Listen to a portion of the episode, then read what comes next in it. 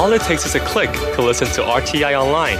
Get exercise for your finger and exercise for your mind at english.rti.org.tw. This is Radio Taiwan International. Up ahead this hour, it's Ear to the Ground and Jukebox Republic. But first up today, we take you over to Here in Taiwan.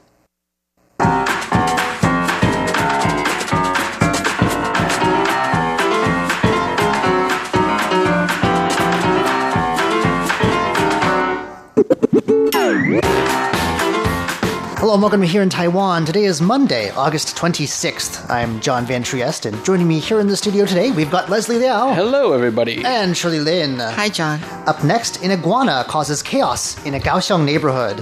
Then the superstitious world of Taiwan's emergency air rescue teams. And we'll end this show over with Leslie for a look at the world of Taiwan's lobsters. All that coming up next. Please stick around.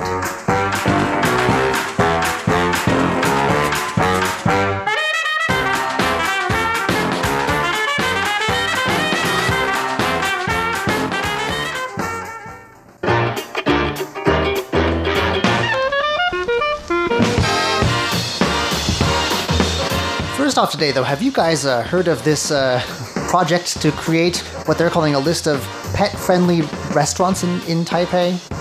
I have no idea. Actually, it's not just restaurants, it's pet friendly premises. You know, our, our pets are very pampered. You know, lots of people like to make their dogs dress up and Have them in Yes. strollers, put them push on them shoes, around. little little shoes. They look so miserable. I don't know, they're dogs. They want to run around. But anyway, uh, I think this is maybe getting a little bit out of hand. This is an article from CNA here, the Central News Agency, that says Hmm. that Taipei City's Animal Protection Office is showcasing five healthy dog meals. Gourmet dog meals, I might add, made by some of these pet-friendly restaurants. When I heard pet-friendly, I thought it just meant like you can bring your dog in. Yeah. Or like you know, That's no, no, no, no, no, no. what no. me and- your dog can eat in style, along with you. Oh, along with you, I was just like, what am I doing? Standing outside watching the dog eat? So, um, here there was a press conference that was held showcasing some of these meals. One of them was a steak dish presented in bite-sized pieces, perfect with dogs. But here's the thing: I don't, I didn't know dogs could eat vegetables. It's served with tomatoes and baby corn. It's served by a, a restaurant here called the Always Sunshine Cafe. Um, and it's served with steamed rice, another thing I did not know that dogs could eat, and dog biscuits on a separate plate. And I thought that maybe the dog biscuits were for the dogs and the rest of it was for humans. But uh, no, the manager of this restaurant says that her cafe boils the vegetables and meat, which she claims gives dogs healthy kidneys. And uh, Okay. they've also worked, because it's hot right now, to develop an ice cream for dogs that includes probiotics. Huh. I don't think you're supposed to give dogs any I of don't those think you're things. supposed to give I- dogs rice. That's what I heard. Like, that's terrible for dogs. Yeah, that's funny. Maybe the people eat the rice, and it's not very clear how you're supposed to split it up. Uh, they say I don't know. I feel like if I were a dog, grossed out. But actually, these food is what we humans eat, and I'm feeling I'm I'm not excited. It's yeah, it's a pretty. with the rice and the corn and the, You're and not. You're, vegetables. you're assuming dogs aren't picky, which they are. I mean, maybe they come yeah. over to you when. I don't think cats know. are more picky than dogs, right? no idea. It could be uh, the idea is to split the meal because the owner also notes that uh, they encourage dogs to eat at the same table with owners. So I think that's just bib, poor too. pet habits. that's not very good. Yeah.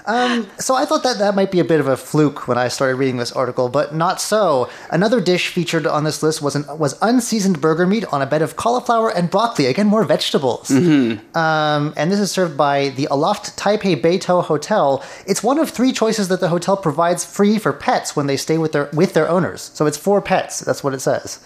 Wow. So the hotel is welcoming because usually hotels don't allow pets. No. And this this hotel is embracing the trend. Obviously, And serving them cauliflower, apparently. I Well, we I would have- love to see a dog eat cauliflower. I just need to say that really quickly. We'll just have to assume that these people had made their research and they know that it's okay for these dogs to. I don't recommend that. I don't know. don't we, think we- I mean, do we know better? I'm not a pet owner. I've never really owned a dog myself. RTI but- does not endorse this. Yeah, I am. I, I stand with John. I think. I think the rule of thumb I grew up was um, whatever humans eat, dogs can't. Right. That's what I heard. Unless it's like, I guess meat. I guess it's fine. Probably Meat, I Um, suppose. Something like that. only- And, I, Bones. and I've seen dogs eat cheese and be okay. Um, but I think beyond that, it's not really. No, I, I, a relative of mine had a dog that really loved cheese. In fact, you couldn't say the word cheese around her. Oh, no. would flip out. um, again, not something we necessarily condone, but anyway, uh, the three other meals it gets crazier and crazier. Uh, showcased by this at this press conference was a vegetable and, and rice chicken rice risotto made by the Yo Italian Trattoria. Chicken meatballs served with diced vegetables made by another cafe, and a steak di- rice dish, again with the rice, tossed with vegetables and egg, made by the P.S. Boo Boo restaurant. Just this keep is all going. supposed to sound really mind-boggling appetizing to me, but Song I'm not Ye-jie, feeling. who is the director of the Taipei City Animal Protection Office, told CNA that a number of checks are con- are conducted when restaurants and other premises apply for to be on their list of pet-friendly eateries. Uh, they send people over to check if any ingredients used are harmful to dogs. So I guess maybe either they're just crazy or don't know what dogs can eat. I- or, or dogs can eat them genuinely. I this has know. been very eye opening for me, obviously, because I, thought when you told you had me at white rice, like I was gone by that Yeah. point. I thought this article might be a prank, but it is from the Central News Agency here. what day is today? It's not April first, No. is it? So they also check to see if the premises have specially designed services for dogs, such as meals, seating, or areas where owners can hook up leashes. Okay, um, so uh, moving on. Uh, Lin Chongjie, who is uh, from Taipei's Department of Economic Development, in fact, the commissioner of that uh, department, says that the city has 123 pet friendly premises, of which uh, 78 are eateries. And they want, he says that they want to make Taipei a, pet a pet friendly city so that pet owners can go out more with their pets No idea. and and give them risotto. Apparently, I don't know. I don't rec- Well, just get, dogs don't care what you give them; they'll eat anything. I don't even do you have think- to- how it doesn't mention prices, so I guess these are people who have way too much money. and I guess too much love for their dogs. That just doesn't seem right. That's not. It's not good. They're dogs. They want to eat dog things.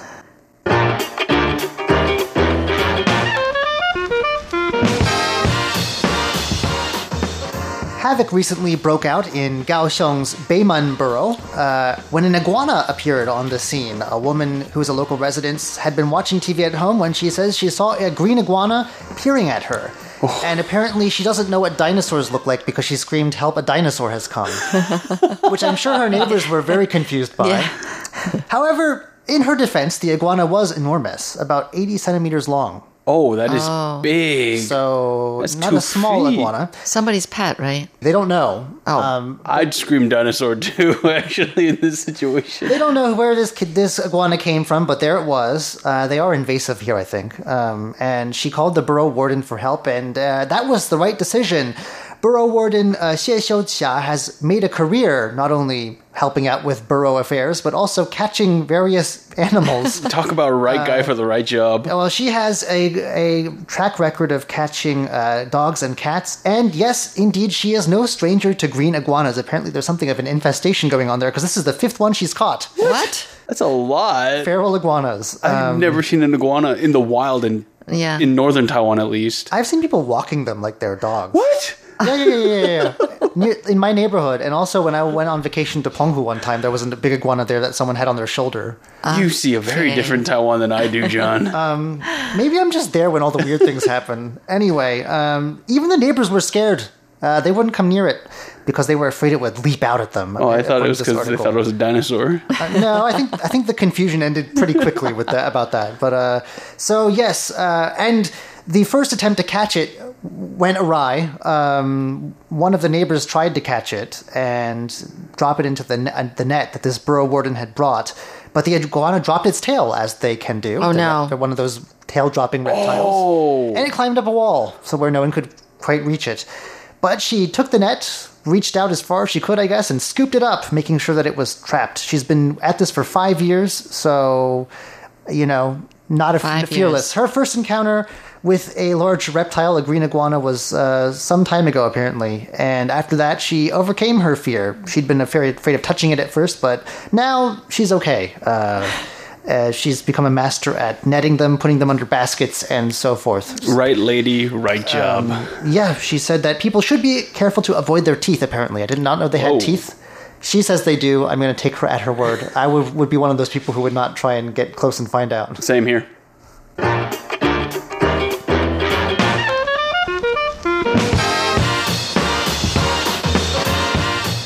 Taiwan's emergency air rescue teams are well equipped for the job, and not just with standard equipment, it turns out. Yes, that is right. And you think that maybe because it's ghost month, so they carry these things around with them so mm-hmm. that everything goes smoothly, but no, they've been carrying this around with them for years. Um, for one thing, and here's one of these uh, air rescue raid uh, member.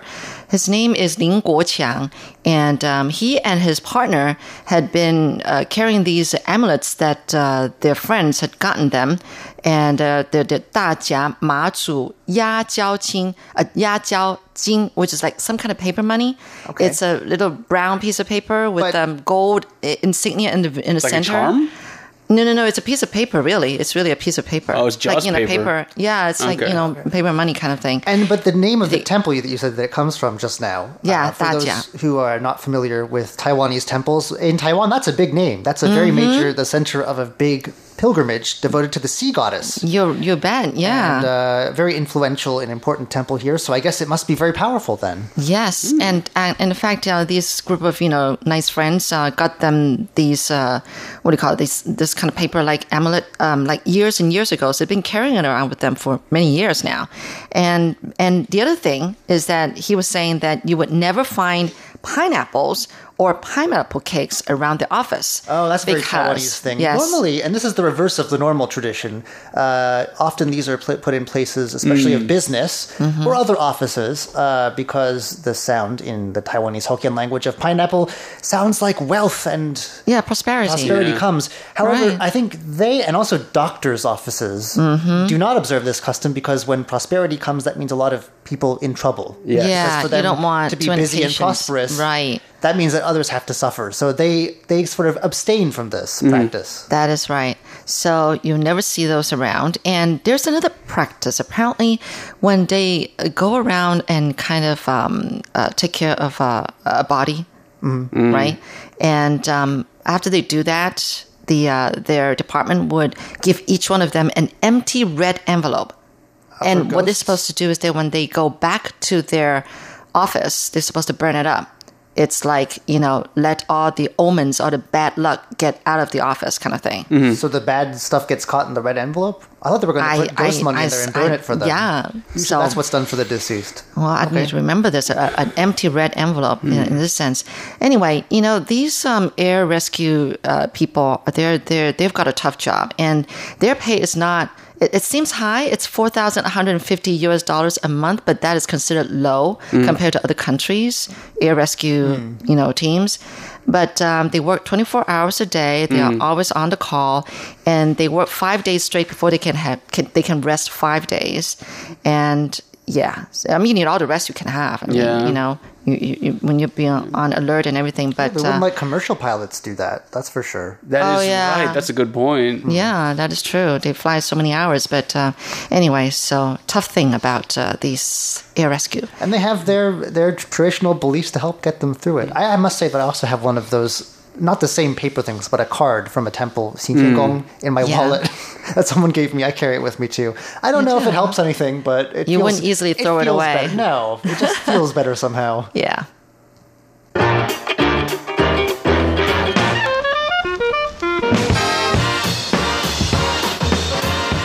Over to Leslie for today's lobster corner. I have a lot of lobster news for you guys today. Oh, wow. Um, so last Wednesday, let's kick off with something a little more exciting. A giant ornate spider was released back into the wild.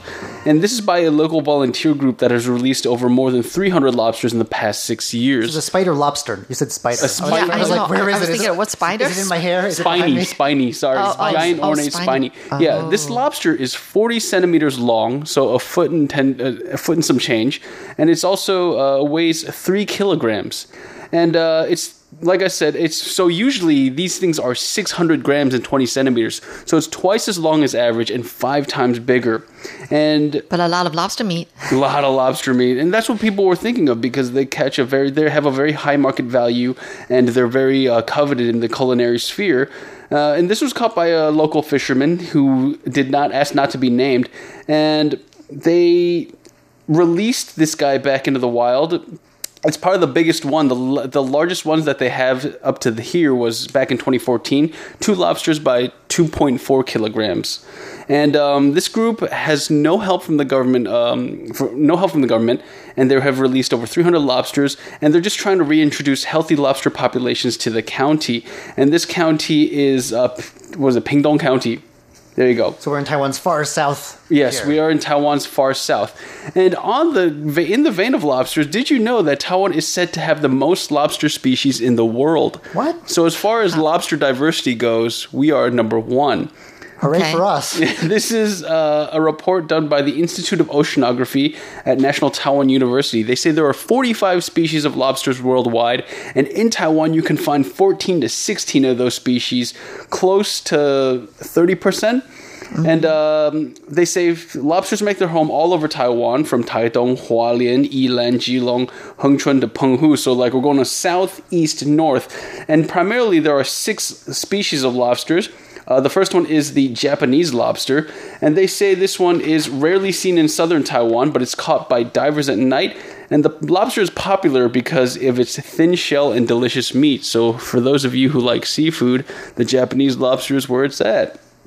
Next one, we have the ornate rock lobster, and it's the largest of the Taiwanese lobster species. Sounds fancy. It does Ornate. ornate rock lobster, and it's also caught at night. It's popular at seafood restaurants, but are sometimes put in tanks to attract customers because they look beautiful. Yes. And then, like, they're just like, "Hey, come get this lobster," but what you might be eating might not be an ornate rock lobster. It might be a regular rock False lobster. advertising. I mean, you know, whatever whatever floats your boat, right, or floats your lobster So these ornate ones are just only for display. mostly for display.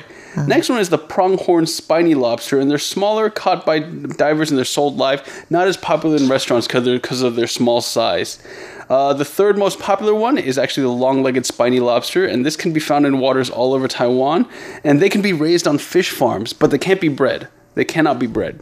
Okay. So what happens is the whole point of this article is saying that it's very difficult to breed lobsters, and uh, in order to do it, it's be way too costly. So any lobster that you eat has had its roots in the wild at some point. So what does that say? We shouldn't be cultivate them, eating. guess. It just says uh, Taiwan needs to protect its abundant lobster resources, and they are a blessing on this country. Now, uh, they are there are so many more rob- lobster species. There's also the painted rock lobster, and it's a spiny lobster that it's more colorful. It's in reefs and it's um, it's nocturnal, so they hide in small caves during the day and they come out during the night.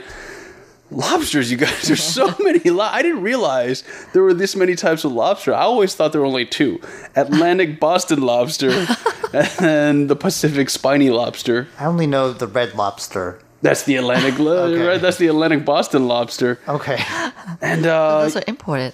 Those yeah, are- I thought that a lot of Taiwan's lobsters were imported too. Yeah. I've been to the seafood places, Mm. and they always have like little things on the tanks that say where they're from, right? Right.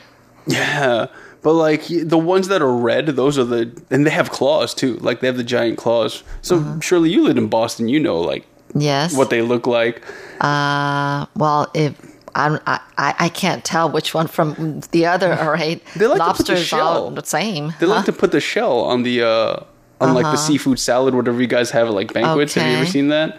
Yes. Maybe. I'm, So you're saying those are lobs- uh, Boston lobsters? No, those are Pacific lobsters. I'm getting confused. Sorry. well, I don't know about you, but I'm all lobstered out. So it's. I guess it's time for us to move on. That's all for today's edition of Here in Taiwan. I'm John Van Trieste. I'm Leslie Liao. and I'm Shirley Lin. Don't go anywhere just yet. Coming up next, it's Ear to the Ground and Jukebox Republic.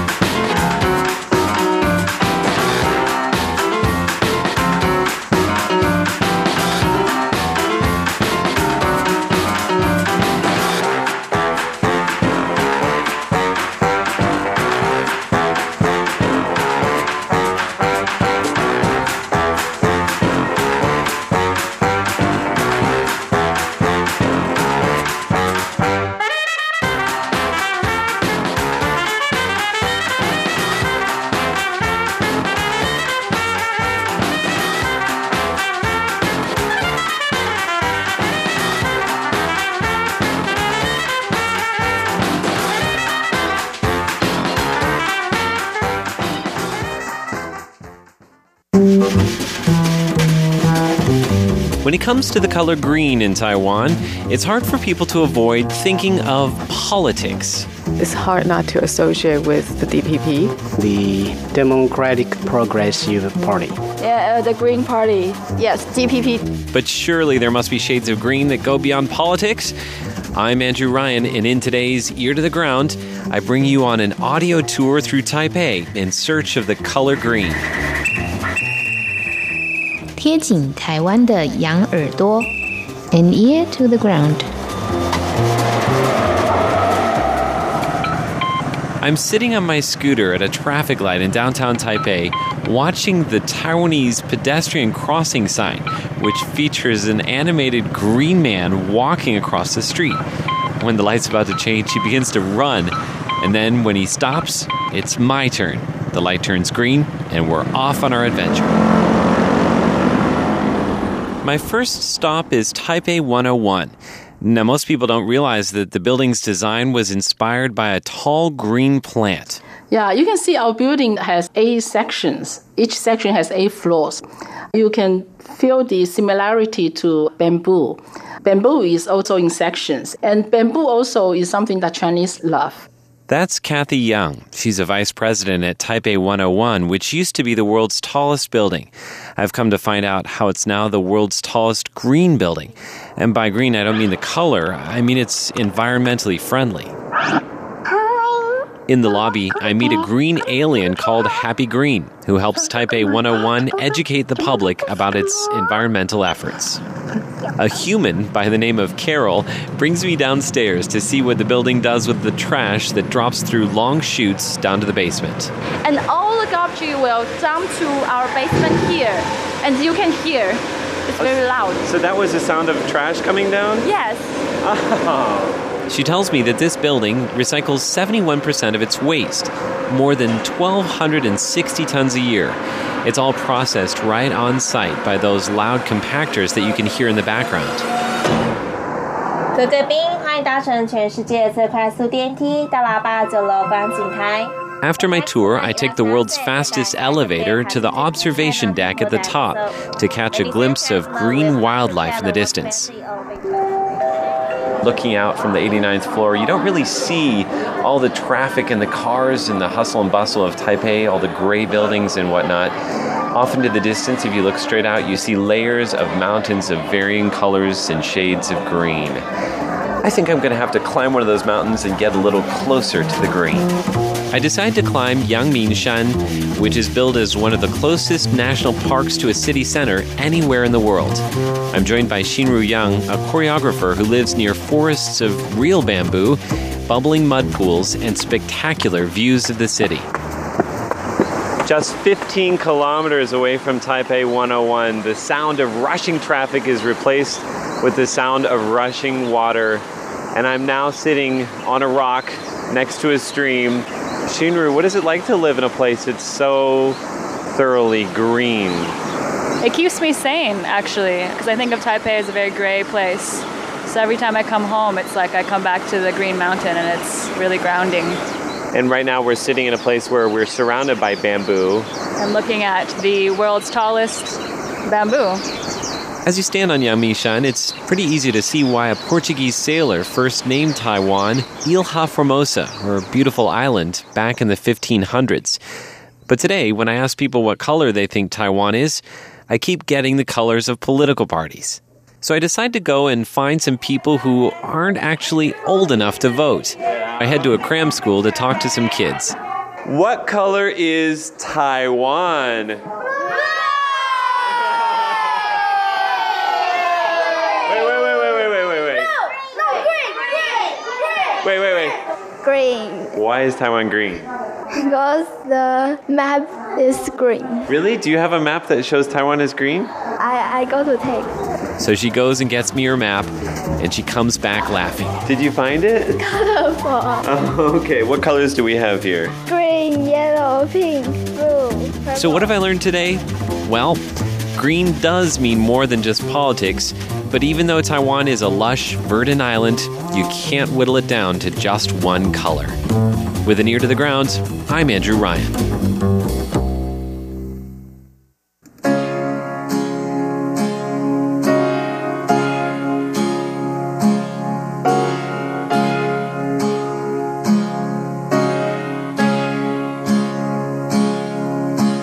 生活中邂逅的事情。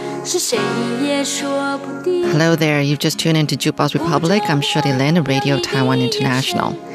If you haven't heard, one of my daughters, Clarita, is getting married. She's the one who's a nurse.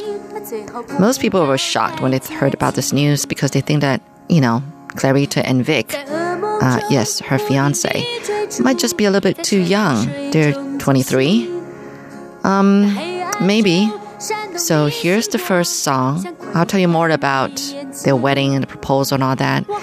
But uh, this first song is 我还年轻, I'm Still Young by 张清芳.只好告诉你，我早已经给了别人我的心。哒哒啦哒哒啦哒啦哒，哒哒啦哒啦哒，哒哒啦哒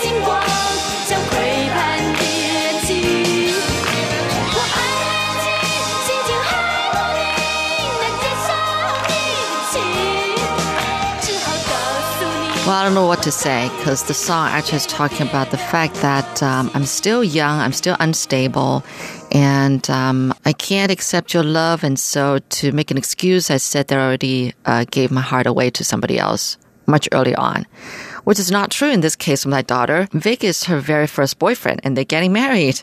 Yes, and uh, my in laws are very delighted. Now, my parents took some time to get used to it because my dad just thought that you know, her granddaughter is the best in the world and nobody deserves her. But, uh, you know, um, now that they're getting married and the whole thing is in the planning, so he just says that, you know, I'll accept whoever my granddaughter loves. Now, isn't that sweet, right? Um, the, the thing was really funny because when my daughter called up my dad and said that she's getting married, the first thing he asked was, How old are you now? And she's 23 like i said. And then and then the second question was how's your job? Like he was thinking that is it because you're not stable with your job and so you think you want to get married first? You know? It was quite funny. But um actually clarita and vic have been dating for two years and they kind of grew up together since junior high i think. And i remember my daughter you know like some time ago told big john and me big john is my husband okay? Just don't want to confuse you with my colleague john.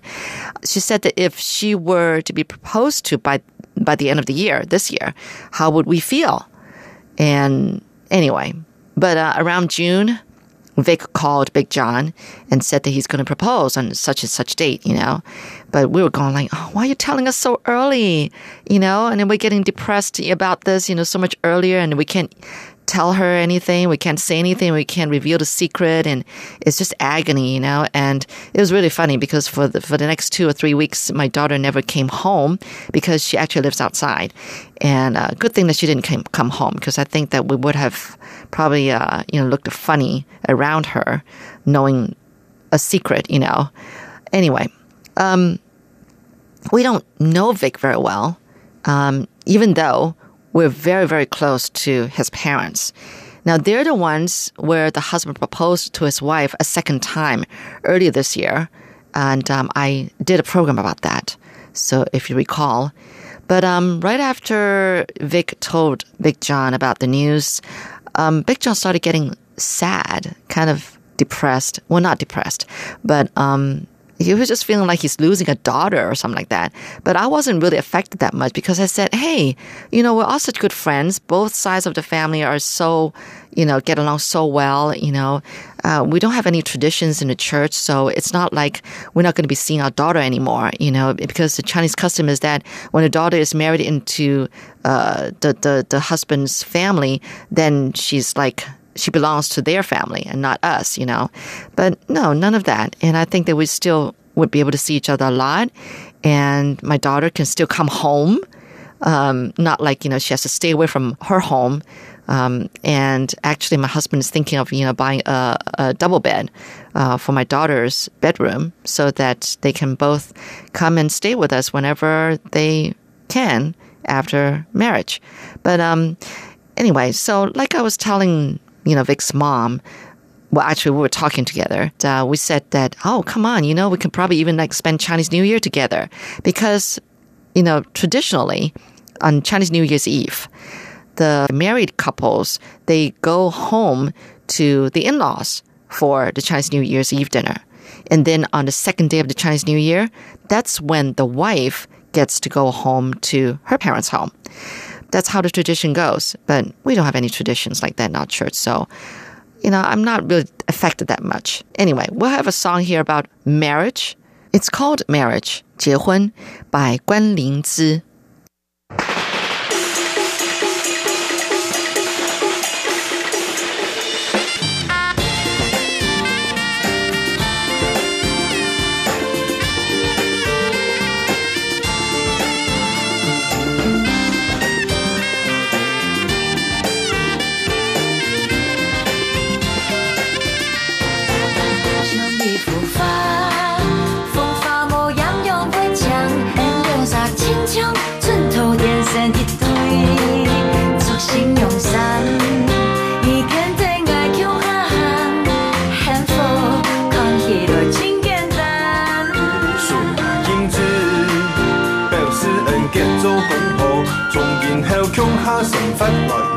生命，爱戴不稀，幸福嘅天堂，山歌水烟安两沙作伴。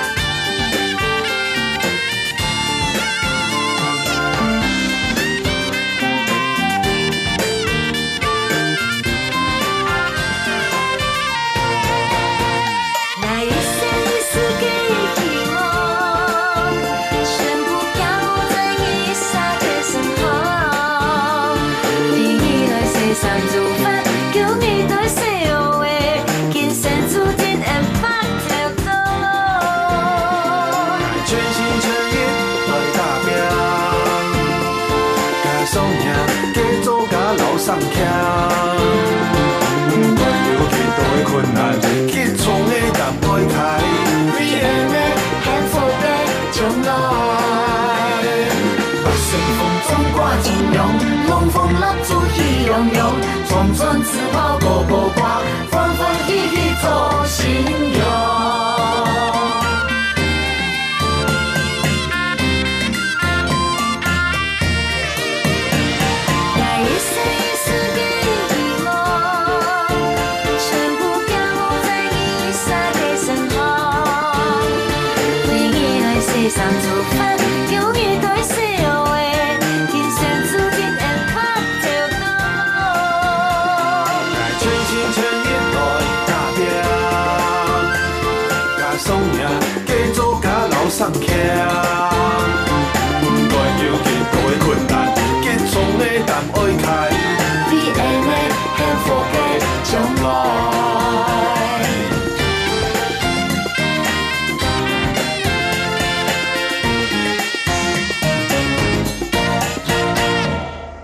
That was Emily Guan. I've introduced her like years ago, um, and she was singing Hakka. Yes, she's a Hakka singer. Um, she's incredible because uh, lately she's been writing songs, singing Hakka songs in jazz or um, bossa nova style. Anyway, so talking about my daughter uh, getting engaged and well, actually getting married, my husband's feeling so down about her daughter and and he's gonna be going through it twice, you know, because there's still our older daughter. Big John actually wrote a song. He actually did wrote a song for Clarita, which I said you are not going to play it, you know, at the wedding. You can play it uh, at the banquet that night, the uh, evening banquet, because I don't want to see my daughter crying and then ruining all her uh, makeup and uh, making a scene of it. So. But yes, he already finished the song. He already put a tune to it, and it's beautiful. That's my husband. So, on the day of the proposal, okay, which happened sometime, I forgot now. I think it was sometime in June, end of June. We were told to arrive at the venue at 7:35 p.m. But my husband, Big John, decided that we're going to go earlier and have dinner there, um, right where it's going to happen. And I said, no, no, no, no. We shouldn't be doing that because we might be discovered because you never know what's going to happen. She might walk by and saw us and all that kind of stuff. It was all meant to be a secret, right? A surprise. So, um, we actually still ate there and we took a table tucked away in a very inconspicuous place. Okay. So after dinner, we weren't told exactly what was going to happen, but um, a lot of friends already showed up. And um, I think the whole thing got delayed a lot. Vic was ready with the guitar. And while my Big John took out his GoPro, yeah, he decided to just go with the flow. I mean, there were tons of people there waiting for Vic to propose with his guitar in white shirt and black suit pants. It was amazing. But um, I'll tell you more about the details in just a sec after the song. Another song about marriage. This one is by Ye Qitian. 徛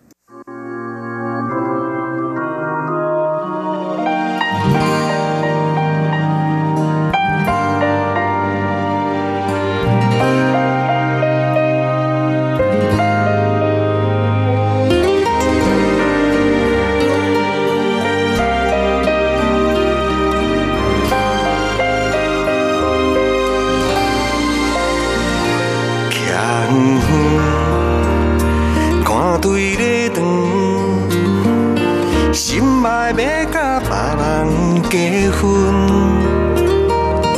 今仔日是你上水的时阵，偏偏身边的人是阮。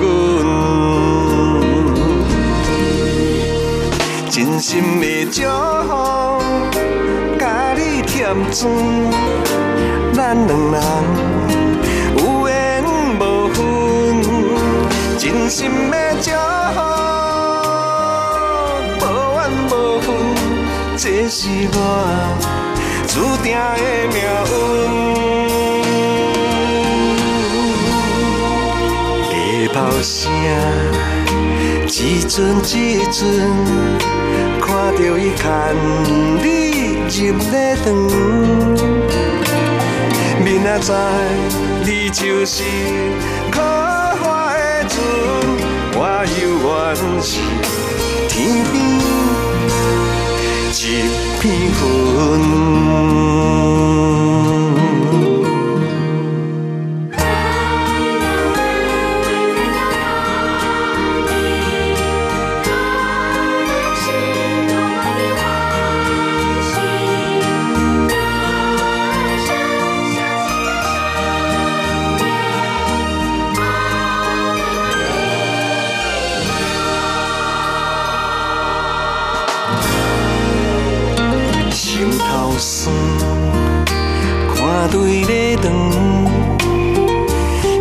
心爱要甲别人结婚。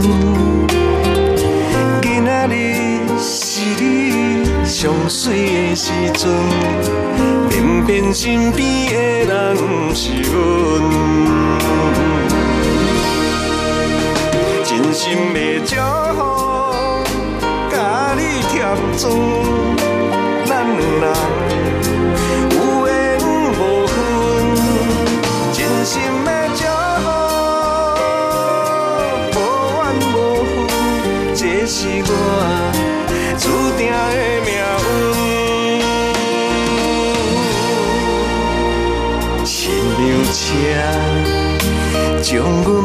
阮拍断，看着伊牵你入车门。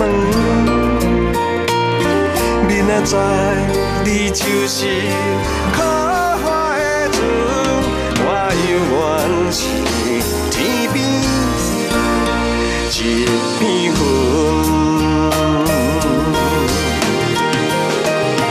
明仔载你就是是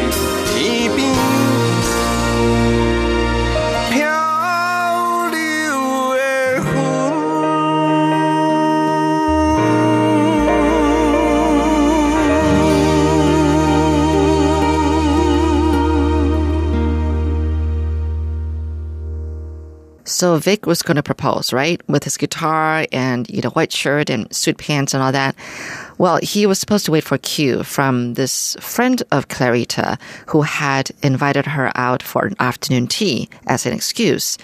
But, um, you know, the cue didn't quite come till much, much later. So anyway, by the time he got the cue, we all went in with him into the cafe that Clarita was at. So Clarita was in total shock. She literally jumped up from her chair. Okay. So then Vic stood in front of her and said, All right, um, after everybody calmed down and all the mobile phones and cameras were in place. Now my son was there too, you know, videotaping everything as well. And so was Big John with his GoPro. Can you believe this? I mean, I thought that he was going to be proposing to Clarita before everybody else kind of showed up and, you know, gave their congrats and everything. But no, because everything was delayed, everybody was there, so everybody just walked in together. and so then he said, okay, after everybody kind of, you know, calmed down a little bit, uh, he said, all right, now I'm going to propose. That's really what he said right in front of Clarita. And the next thing was that Clarita was going like, oh, you know, like a worrisome groan out of her mouth, you know?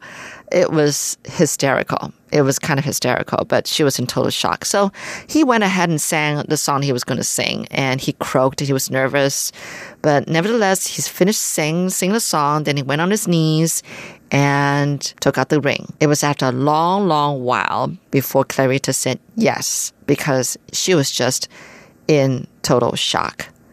But um, she actually said yes three times, but she was saying it so softly, and everyone was teasing her.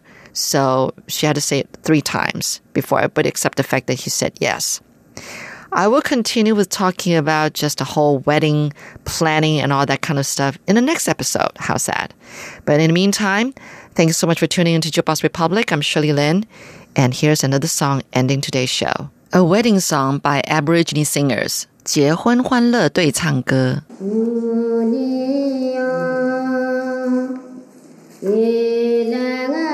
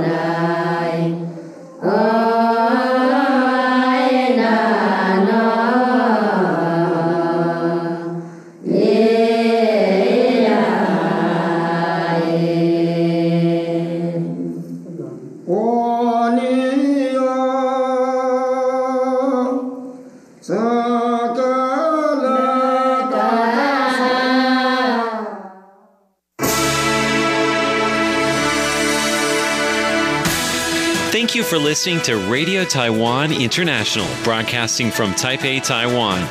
Check out our website at english.rti.org.tw. Again, that's english.rti.org.tw for the latest news and features from Taiwan.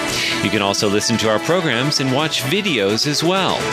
Our 60 minute English language program can also be heard every day at the following times and frequencies. In southern China and South Asia from 1600 to 1700 UTC on 6180 kilohertz. Again, that's in southern China and South Asia from 1600 to 1700 UTC on 6180 kilohertz. And in Southeast Asia from 0300 to 0400 UTC on 15320 kilohertz. Again, that's in Southeast Asia from 0300 to 0400 UTC on 15320 kilohertz. We'd love to hear from you. Please send your comments to PO Box 123 199, Taipei, Taiwan. Again, that's PO Box 123 199, Taipei, Taiwan. Or send an email to rti at rti.org.tw.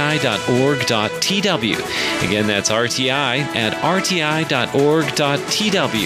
Also, visit us on Facebook. The address is fb.me forward slash Radio Taiwan International. Once again, on Facebook, we're located at fb.me forward slash Radio Taiwan International for videos, photos, and news of interest from Taiwan. Thank you once again for listening to Radio Taiwan International.